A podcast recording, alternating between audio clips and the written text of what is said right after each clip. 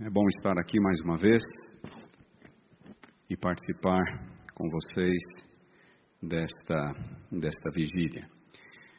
Uma, uma das vantagens de ser um dos últimos a falar é que todos já estão um pouco cansados e não vão prestar tanta atenção, ser tão exigentes. Uma das desvantagens é que todos já estão um tanto cansados e não vão prestar tanta atenção. Mas temos um tema importante: identidade adventista e os desafios à interpretação da Bíblia. Eu gostaria de iniciar minhas considerações lendo um versículo de João. Evangelho de João, capítulo 17, versículo 17 um texto muito conhecido. Jesus, em sua última oração, junto com os discípulos, antes da cruz, ele disse, rogando ao Pai: santifica-os na verdade, a tua palavra é a verdade. Há uma determinada denominação religiosa que surgiu assim. Seu líder teve uma visão de Deus o Pai e de Jesus Cristo. Três anos mais tarde, ele encontrou umas placas de ouro escondidas. E então, com a ajuda de um anjo, ele traduziu essas placas de ouro. E este conteúdo se tornou o livro principal desta denominação. Eles usam a Bíblia, mas sob as lentes deste livro. Não foi assim com a igreja adventista. Certa vez, alguns anos atrás, recebi a visita de um pastor evangélico que veio passar o sábado com sua família conosco. À tarde, ao conversarmos um pouco, falávamos sobre o princípio evangélico, o princípio protestante da sola escritura, só a escritura, ou pela escritura somente. E então este pastor evangélico disse: Mas vocês não acreditam nesse princípio, acreditam? Eu falei: Claro que acreditamos, claro que nós seguimos este princípio. E a pergunta dele seguinte foi: e quanto a Ellen White? Em resposta a esta pergunta, eu mostrei uma citação de Ellen White que aparece no livro Mensagens Escolhidas, volume 1, página 416. Eu gostaria de compartilhar este, este, esta citação de Ellen White com vocês. Mensagens Escolhidas, volume 1, página 416. Vocês não estão podendo ver aqui? Já está. Muito bem. Diz a senhora White: é a última citação do Mensagens Escolhidas, volume 1.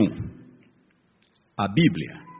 E a Bíblia tão só deve ser nosso credo. Nossos próprios pontos de vista e ideias não devem controlar nossos esforços. O homem é falível, mas a palavra de Deus é infalível. Ergamos o estandarte no qual está escrito a Bíblia, nossa regra de fé e disciplina. Este pastor evangélico, amigo meu, ficou pasmo. Própria Ellen White dizendo isso de forma tão clara e incisiva, a Bíblia e a Bíblia tão só. Na verdade, queridos, Ellen White sempre reconheceu e afirmou a autoridade das Escrituras. Já em seu primeiro livro, em 1857, ela declarou: Como é que eu faço esse controle funcionar? Eu preciso apontar para algum lugar em particular? Para onde? Para cá. Não está indo. Eu vou precisar da ajuda deles lá atrás para passarem os slides para mim. Muito bem.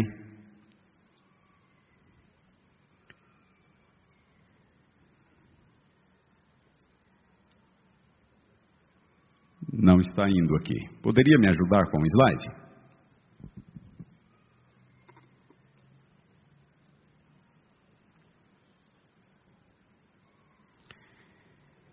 Seu primeiro livro, 1857, Primeiros Escritos, página 78, a senhora White escreveu: Recomendo-vos, caro leitor, a palavra de Deus como regra de vossa fé e prática.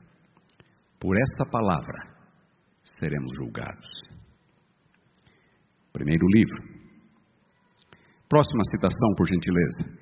Trinta anos mais tarde, 1888, na primeira edição do Grande Conflito, a senhora White declarou: em Sua palavra, Deus conferiu aos homens o conhecimento necessário à salvação. As Santas Escrituras devem ser aceitas como autorizada e infalível revelação da Sua vontade. Elas são a norma do caráter, o revelador das doutrinas, a pedra de toque da experiência religiosa. Grande conflito, página 9. E aqueles que consideravam seus escritos uma adição à Bíblia, a senhora White escreveu os Testemunhos, volume 5, páginas 664, 665. Não estáis familiarizados com as Escrituras. Repito, aqueles que consideravam seus escritos uma adição à Bíblia. Ela diz: Não estáis familiarizados com as Escrituras. Se tivesseis feito da palavra de Deus objeto de estudo regular, com o desejo de alcançar os padrões bíblicos, não teria havido necessidade dos testemunhos dos escritos dela. É porque negligenciastes familiarizar-vos com o livro inspirado de Deus, que ele procurou alcançar-vos através de testemunhos simples e direto, chamando atenção para, para as palavras da inspiração que negligenciastes obedecer, insistindo em que vossa vida se paute de acordo com estes puros e elevados ensinos. Por fim, em seu último sermão, numa sessão da Conferência Geral, já no final da sua vida, 1909, a senhora White prega o sermão. E então ela se dirige até a cadeira. Antes de chegar, ela volta ao púlpito. Levanta a Bíblia. E ela diz: Irmãos e irmãs, recomendo-vos este livro. Ellen White jamais mudou sua opinião sobre a centralidade e a singularidade da Bíblia. Numa das minhas Bíblias, eu tenho na contracapa uma citação impressa de Ellen White, Grande Conflito, página 595, onde ela diz assim: Deus terá sobre a terra um povo que mantenha a Bíblia, e a Bíblia só, como norma de todas as doutrinas e a base de todas as reformas. As opiniões de homens ilustres, diz ela, as deduções da ciência, os credos ou as decisões dos concílios eclesiásticos, tão numerosos e discordantes como são as igrejas que representam a voz da maioria, nenhuma dessas coisas, diz ela, nem todas em conjunto, deveriam considerar-se como prova, ou em favor, em favor ou contra qualquer ponto de fé religiosa. Antes de aceitar qualquer doutrina e preceito, devemos pedir em seu apoio um claro assim diz o Senhor. Grande conflito, 595. Por que eu estou dizendo isso? Não é porque cremos no ministério profético de Ellen White que vamos abrir mão da singularidade e da centralidade da Bíblia. Talvez ninguém tenha articulado mais, tenha falado mais e com tanta clareza sobre a singularidade da Bíblia, a importância da Bíblia, como nossa regra de fé e prática nos meios adventistas, como a própria Ellen White.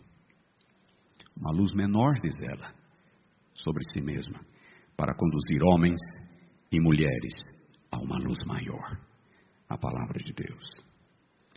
E sempre foi assim, desde o início do movimento, o movimento millerita. Guilherme Miller, antes um leitor ávido de obras deístas, filosóficas, após a sua conversão em 1816, se tornou basicamente o homem de um livro apenas, e este era a Bíblia. Na época da sua conversão, ele disse: as Escrituras. As Escrituras se tornaram o meu deleite. E em Jesus eu encontrei um amigo. As Escrituras se tornaram o meu deleite. Anos mais tarde, ele escreveu a um jovem ministro: Você deve pregar a Bíblia. Guilherme Miller, você deve pregar a Bíblia. Você deve provar todas as coisas pela Bíblia. Você deve falar da Bíblia, exortar pela Bíblia, orar sobre a Bíblia, amar a Bíblia e fazer tudo o que puder para que outros também amem a Bíblia. Guilherme Miller adotou alguns princípios de interpretação que sempre foram parte do legado da reforma protestante. Os adventistas herdaram o princípio da sola escritura e como interpretar a Bíblia corretamente. Um dos princípios utilizados por Guilherme Miller era o da tota escritura, ou seja, toda a escritura. Nenhuma parte da Bíblia deve ser sobrevalorizada, nenhuma parte deve ser subvalorizada. Toda a Bíblia representa a palavra de Deus. Ele também dizia que a Bíblia deve ser estudada com diligência e fé. Sim, estamos pisando em terreno santo. Como Deus disse a Moisés junto à sarça ardente: Tira as sandálias dos teus pés, porque o lugar em que estás é terra santa. Assim também ao nos aproximarmos da Bíblia, com fé e diligência. Deus vai iluminar aquele que assim o faz. Deus vai ajudá-lo a entender a sua palavra. Outra ênfase de Guilherme Miller: estudar tudo que a Bíblia diz sobre determinado assunto, tudo comparar passagem com passagem, se o resultado for harmônico, sem contradição, então não tem como estar errado. E também a Bíblia deve se interpretar a si mesma. Nós conhecemos isto. Não há nenhum mistério aqui, não há nenhum segredo aqui. É o legado protestante, o legado dos reformadores. E assim foi com todos os nossos pioneiros. Tiago White, em 1847, escreveu: A Bíblia é uma revelação perfeita e completa. Ela é a nossa única regra de fé e prática. A Bíblia. Eu poderia continuar citando, mostrando citações de nossos pioneiros. Doutrina do santuário. Algumas pessoas nos acusam de termos uma doutrina baseada em Ellen White, não na Bíblia. Claro que Ellen White escreveu muito sobre o santuário, como ela escreveu muito sobre a cruz, como ela escreveu muito sobre o amor de Deus. Mas a doutrina do santuário é perfeitamente, completamente bíblica. E um detalhe curioso: alguns autores protestantes têm redescoberto esta doutrina. Eu poderia citar alguns nomes, como de David Moffat, começou a escrever recentemente e chegou a uma compreensão, ainda em processo, muito próxima daquilo que nós acreditamos sobre a doutrina do santuário. Pouco tempo atrás, um estudante doutoral de uma importante universidade norte-americana, examinando artigos e livros adventistas sobre a doutrina do santuário, se revelou fascinado com, com aquilo que ele lia. Fascinante, diz ele. É verdade que muitos adventistas, especialmente após o falecimento de Ellen White, começaram a se voltar mais e mais à autoridade de Ellen White para substanciar, ou pelo menos para apoiar as suas posições, mas a igreja adventista, como bem disse o pastor Tim em sua palestra, sempre foi o povo do livro. O estabelecimento de nossas doutrinas principais chamada plataforma doutrinária básica, que foi estabelecida entre os anos de 1848 e 1850, nos chamados congressos sabáticos, mediante o estudo da Bíblia. Não foi mediante um apelo à autoridade profética de Ellen White. Pelo contrário, quando a senhora White tinha 77 anos de idade, ela relembrando aqueles momentos em que os nossos pioneiros estavam estudando a Bíblia com oração, com diligência, com fé, para saber o que crer, para saber o que ensinar, para saber o que pregar. A senhora White, com 77 anos de idade, ela diz: A minha mente estava fechada naqueles momentos de estudo. Ela só podia falar daquilo que lhe havia sido mostrado, nada mais. Ela não podia clarificar, não podia explicar, não podia ampliar, não podia nem mesmo participar ativamente das discussões. Diz ela, esta foi uma das maiores tristezas da minha vida. E ela diz que a mente dela permaneceu naquele estado até que todos os pontos doutrinários da nossa fé fossem estabelecidos. Primeiros mensagens escolhidas, volume 1, páginas 206 e 207. Cremos o que cremos, mediante como resultado de um estudo diligente das Escrituras Sagradas. Após a morte de Ellen White, os primeiros desafios, não que não houve desafios antes, mas alguns, os primeiros desafios logo após a morte dela em 1915, forças fundamentalistas, então em operação no mundo evangélico, começaram a se manifestar fortemente no seio do Adventismo. Conceitos como inspiração verbal, como se a Bíblia fosse resultado de um ditado de Deus, como se a Bíblia fosse absolutamente inerrante em todos os assuntos que ela toca, uma interpretação literalista de cada detalhe da Bíblia e o uso de Ellen White de uma forma que compromete o princípio da sola Escritura. A defesa de pontos como perfeição moral, teologia da última geração e outros Tais ênfases ainda estão fortemente enraizadas em alguns círculos. E então, cerca de 50 anos atrás, década de 1970, a ênfase oposta. Se no início tivemos problemas com o fundamentalismo, mais tarde teríamos problemas com o liberalismo. Esforços para diminuir a autoridade da Bíblia a Bíblia, sendo vista como algo culturalmente, historicamente condicionado, ela não tem, não fala para nós hoje. A ciência deve ter prioridade sobre a Bíblia. A cosmovisão bíblica é primitiva e não serve para nós hoje, que vivemos sob a mentalidade científica. E o cristianismo é mais uma religião de apelo ético, amor, do que moral, obediência algumas ênfases liberais. E meu último sermão no NASP, Engenheiro Coelho, quatro anos atrás, 2017, falei exatamente sobre esses dois extremos, liberalismo e fundamentalismo. Usei a seguinte expressão: não ir além do que está escrito, não ficar aquém do que está escrito. A minha ênfase foi mais no fundamentalismo. Mas hoje eu gostaria de enfatizar um pouco o outro lado, o lado do liberalismo. O liberalismo cristão, em essência, nega a autoridade da Bíblia e busca interpretá-la com base no conhecimento moderno, na ciência. Enfatiza a importância da razão acima das Escrituras. Coloca a experiência humana como o parâmetro para se interpretar a Bíblia, para se definir o que é certo, o que é errado, o que é necessário e o que não é.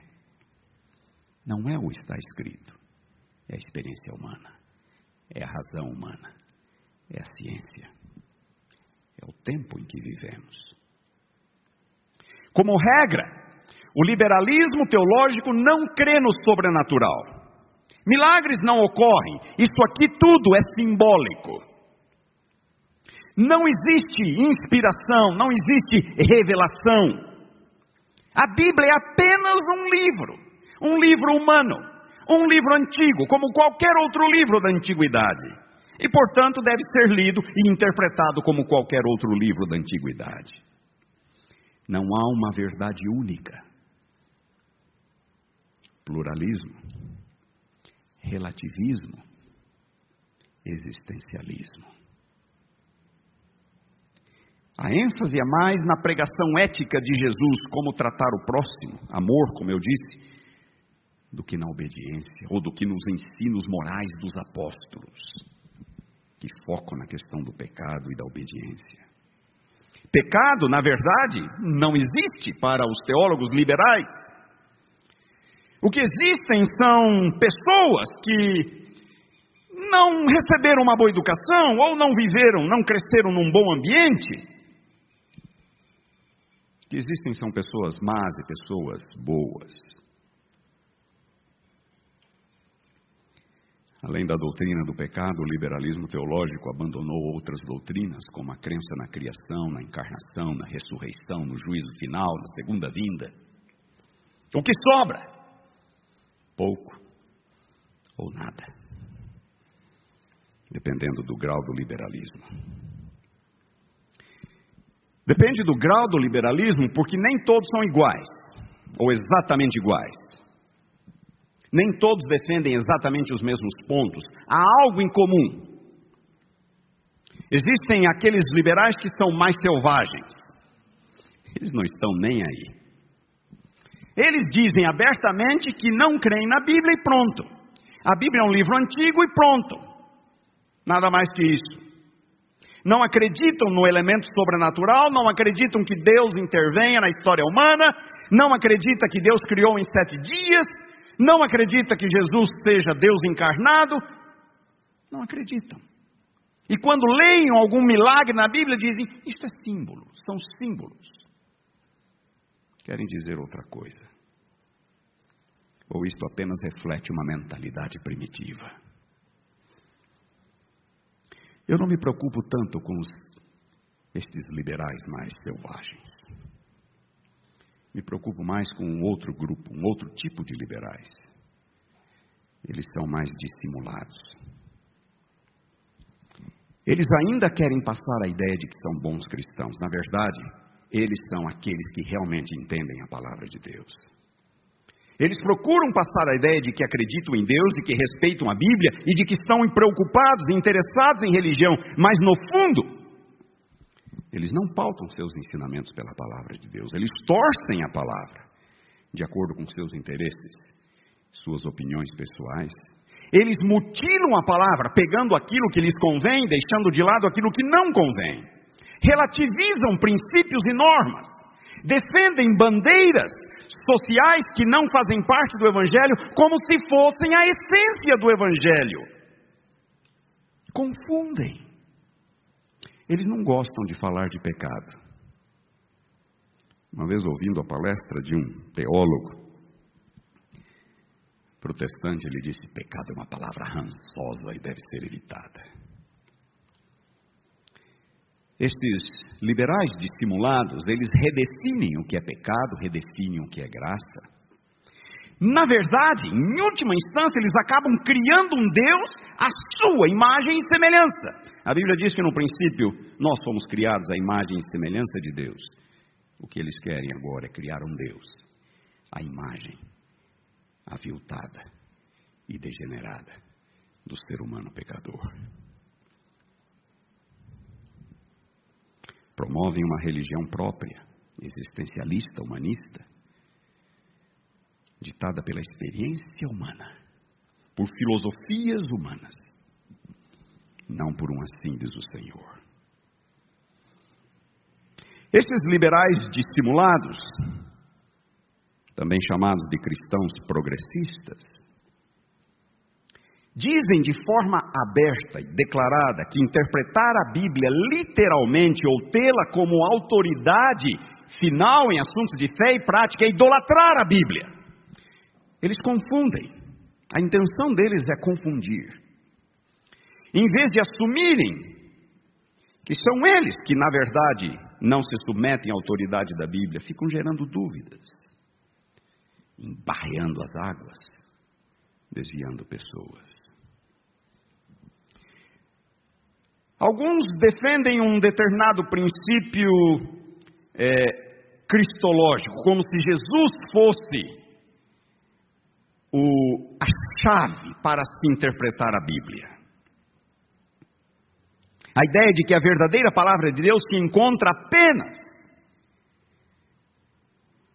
no exemplo e nos ensinamentos éticos de Jesus. Na verdade, eles querem fugir das claras repreensões e exortações morais que encontramos também nos ensinos de Jesus, mas principalmente nas cartas apostólicas. Eles acham que essas mensagens que nós encontramos nas cartas apostólicas são secundárias, são menos importantes para nós hoje. Eles dizem que são cultura, cultural e historicamente condicionadas, elas refletem preocupações daquela época.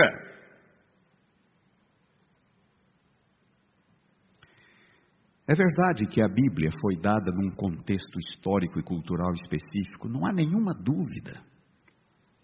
Mas os ensinamentos bíblicos transcendem cultura ou momento histórico. E a Bíblia fala a todos os povos, a todas as épocas, a todas as culturas. Como Jesus enfatizou o amor, a graça, a bondade, a humildade, a sinceridade, o respeito mútuo, eles querem reduzir o cristianismo a isso. Cristianismo para eles é apenas uma questão ética. E aqui eu gostaria de frisar alguns pontos. Jesus falou de pecado, tanto quanto de graça. Jesus não veio apenas para falar de amor, mas para salvar o mundo dos seus pecados. Mateus 1, 21. Ele veio para falar de graça, mas para chamar pecadores ao arrependimento. Ele disse que há mais alegria no céu por um pecador que se arrepende do que por 99 justos que não precisam de arrependimento. E todos nós sabemos que arrependimento, pela Bíblia, é mudança de vida não é apenas tristeza pelo pecado, é mudança de vida. Jesus falou daqueles que blasfemam contra o Espírito Santo e por isso são réus do pecado eterno. Ele acusou muitos de sua geração de serem adúlteros e pecadores.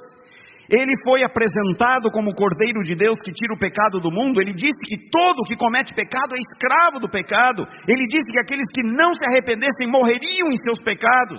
Disse que o Espírito Santo viria para convencer o mundo do pecado, da justiça e do juízo. Ele perdoou uma mulher pecadora, mas também disse a ela: Vai, não peques mais. Não, Jesus não foi omisso em relação ao pecado. Jesus falou e falou muito e falou claramente sobre o pecado que existe no coração humano, que avilta e que degrada. Segundo ponto, Jesus reconheceu plenamente a autoridade das Escrituras de seus dias. Se é para ter Jesus como nosso modelo, então vamos ver a postura de Jesus frente às Escrituras e nós conhecemos. Não pensem que eu vim revogar a lei e os profetas. Eu não vim para revogar, eu vim para cumprir, disse Jesus. E ele acrescentou: Enquanto durarem o céu e a terra, um ou um tio jamais passará da lei, sem que tudo se cumpra. E em seguida ele diz que aqueles que violam, mesmo os menores mandamentos, e assim o ensinam aos homens, não entrariam no reino dos céus. Jesus jamais relativizou a importância das Escrituras. Jesus sempre honrou o está escrito. Jesus viveu pela palavra e pregou a palavra. Se é para ter Jesus como nosso exemplo, é isso, é este o Jesus que nós encontramos na Bíblia. Terceiro ponto.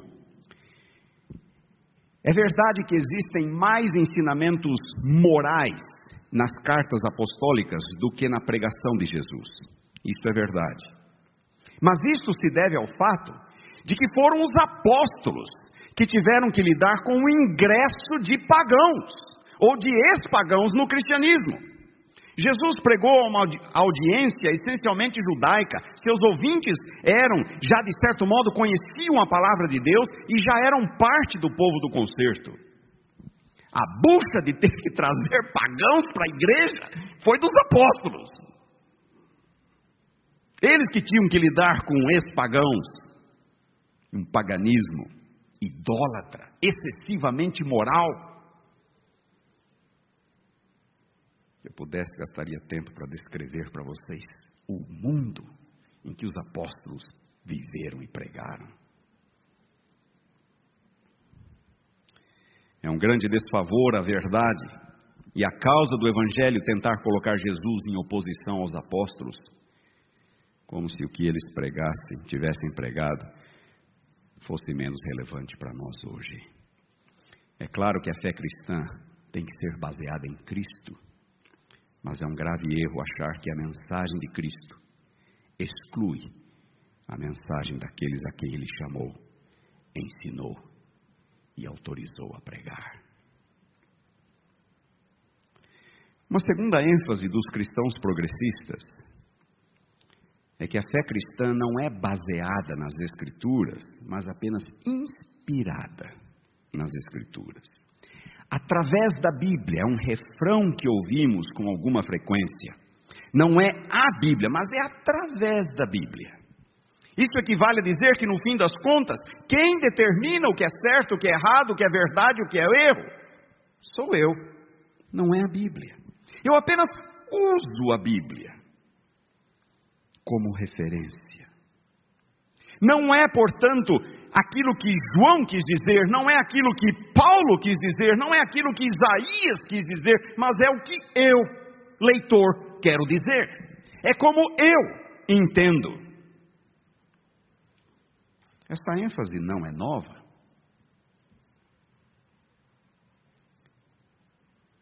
Não é muito diferente de um método interpretativo chamado neo-ortodoxia segundo a qual a Bíblia não é a palavra de Deus, ela apenas se torna a palavra de Deus à medida que ela me inspira, quando eu a leio, à medida que ela me leva até Deus.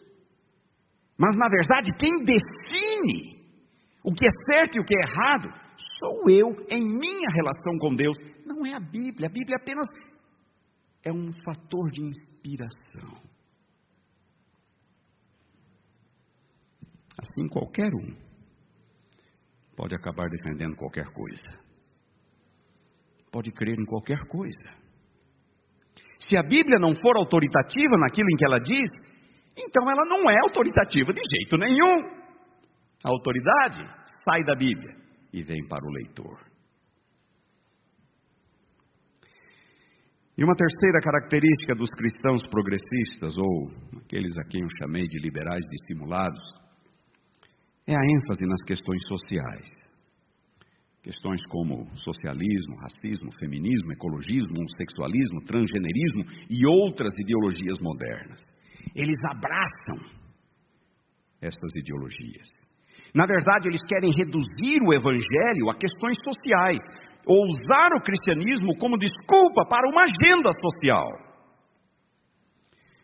E aqui eu quero deixar bem claro não há dúvida de que existem problemas sociais no mundo. Há pobreza, há racismo, há discriminação e abuso da mulher e outros ainda, mas a pergunta é: por que existem essas coisas? Porque há uma classe dominante, uma classe opressora? Ou uma classe opressora porque o rico oprime o pobre, o branco oprime o negro, o homem oprime a mulher? É por isso? Pode até ser que alguns o façam. Mas isso está longe de explicar tudo. E em muitos casos não explica nada. Há diversos fatores, inclusive o livre-arbítrio humano, que precisam ser levados em consideração. E que fique bem claro: a palavra de Deus diz que por detrás de todas as mazelas que afligem a vida e a sociedade humanas, está algo bem mais profundo, chamado pecado.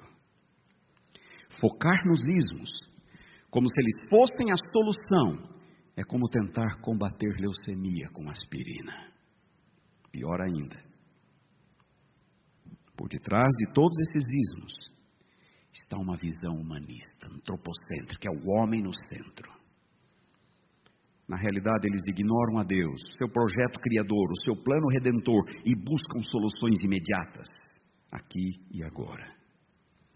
No existencialismo, mudam-se as noções de bem e de mal, de certo e de errado, de justo e de injusto. Por exemplo, a questão da justiça social. Estudem o que é justiça na Bíblia. Justiça é retidão, é harmonia com a vontade de Deus. Isso é justiça mas em nome de uma suposta equidade, eles mudam o Evangelho, relativizam a Bíblia, como se ela devesse ser interpretada à luz da experiência humana, quando deveria ser o contrário. E como essas ideologias têm crescido, somos bombardeados todos os dias, a mídia jornalística de entretenimento, modelos educacionais, entidades de desenvolvimento, setores econômicos, partidos políticos, centros universitários, tudo Me perguntam às vezes se sou de direita. Bom, definitivamente não sou de esquerda. Já deu para perceber. Mas também não sou de direita. Tampouco de centro. O cristão não é nem de direita, nem de esquerda. O cristão é de cima. Ele pauta sua vida, seus ensinos, pela palavra de Deus a visão dele de mundo é a visão bíblica. Não são visões, não é a visão ideológica. É triste perceber como o mundo está afetado. Eu citei os centros universitários. E me entristece ver como que alguns e algumas instituições adventistas parece que não percebem isto.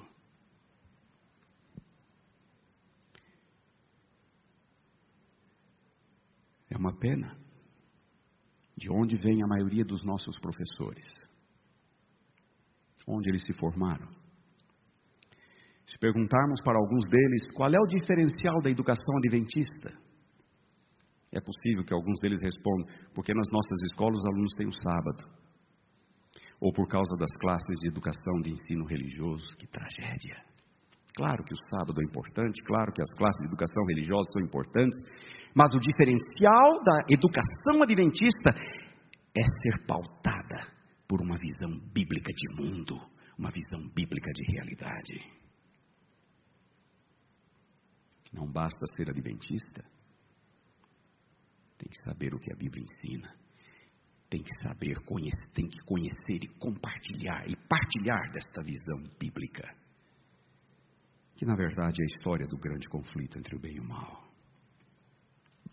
É claro que o verdadeiro cristão vai ajudar o pobre, não será racista, vai cuidar do planeta, não vai discriminar ou inferiorizar a mulher, mas isso jamais vai ocorrer por meio da luta de classes ou da diminuição das liberdades individuais, o nosso maior bem, maior dom do Criador, livre-arbítrio.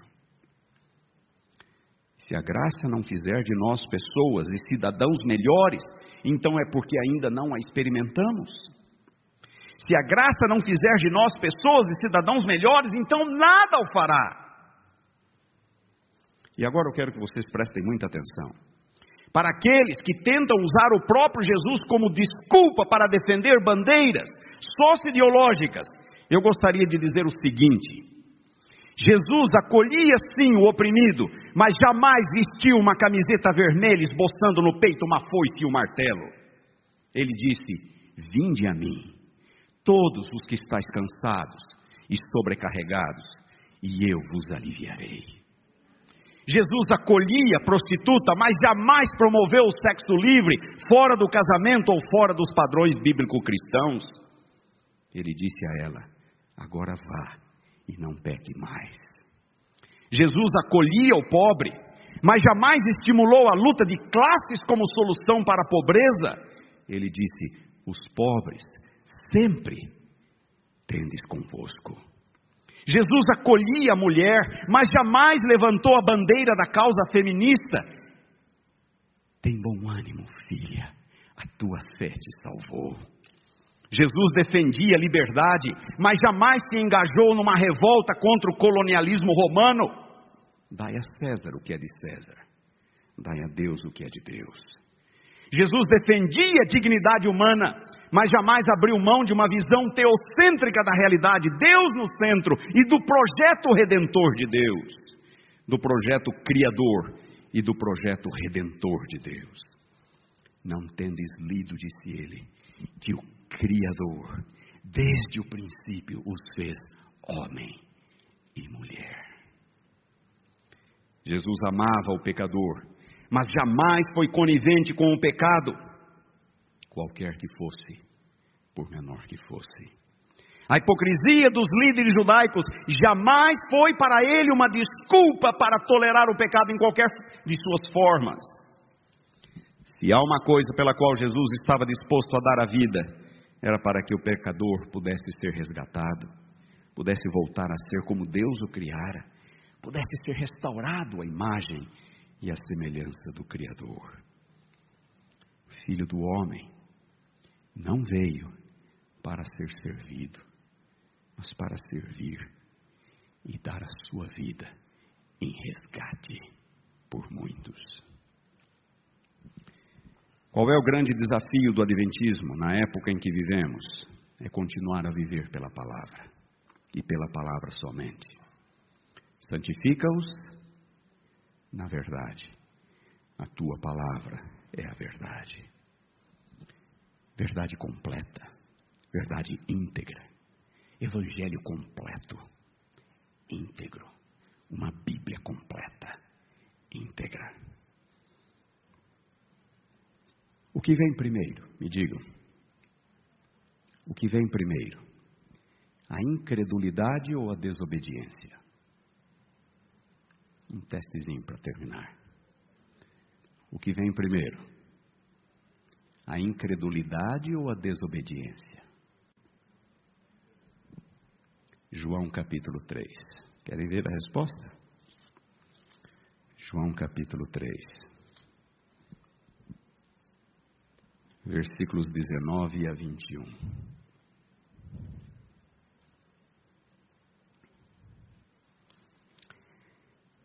O julgamento é este, disse Jesus, que a luz veio ao mundo mas os homens amaram mais as trevas do que a luz.